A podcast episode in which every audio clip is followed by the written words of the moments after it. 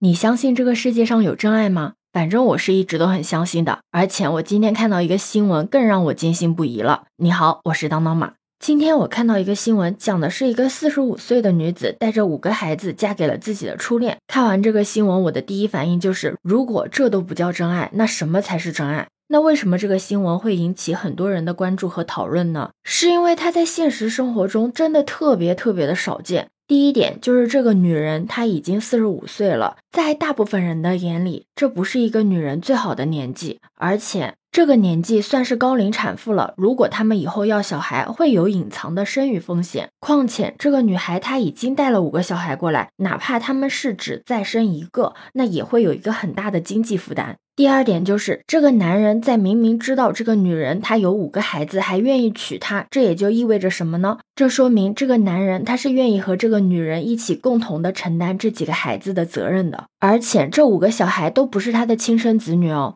第三点呢，就是“初恋”这个词是很容易吸引人的眼球的。说实话，这个世界上能够从一而终和自己的初恋结婚的人，真的不是很多。那这三点结合在一起，打破了很多人思维观念里面的种种禁忌。他们就不相信这个世界上居然还有这种人、这种事。这世界上真的会有男人为了女人做到这种地步？我在网上看到很多人说这个男的傻，为了一个女人等了那么多年，还要养别人的孩子，是接盘侠。其实我觉得感情是一件很纯粹的事情，两个人一旦讨论起了谁吃亏这个问题，那么感情就变质了。而且这对新人他们是从小就认识，属于是青梅竹马，感情一直都非常的好，只是因为家里人不同意，所以被迫的分开了。这个女人在家人的安排下被迫嫁给了自己的前夫，在和前夫的生活中，因为经常被家暴，所以选择了离婚。离婚之后呢，又一个人带着五个孩子生活了三年，在机缘巧合之下又遇见了初恋。也正是因为他们的勇敢，这才有了他们两个现在幸福的结局。你可以质疑，你也可以做不到，但请允许他们的存在，并且呢，能够为他们送上祝福。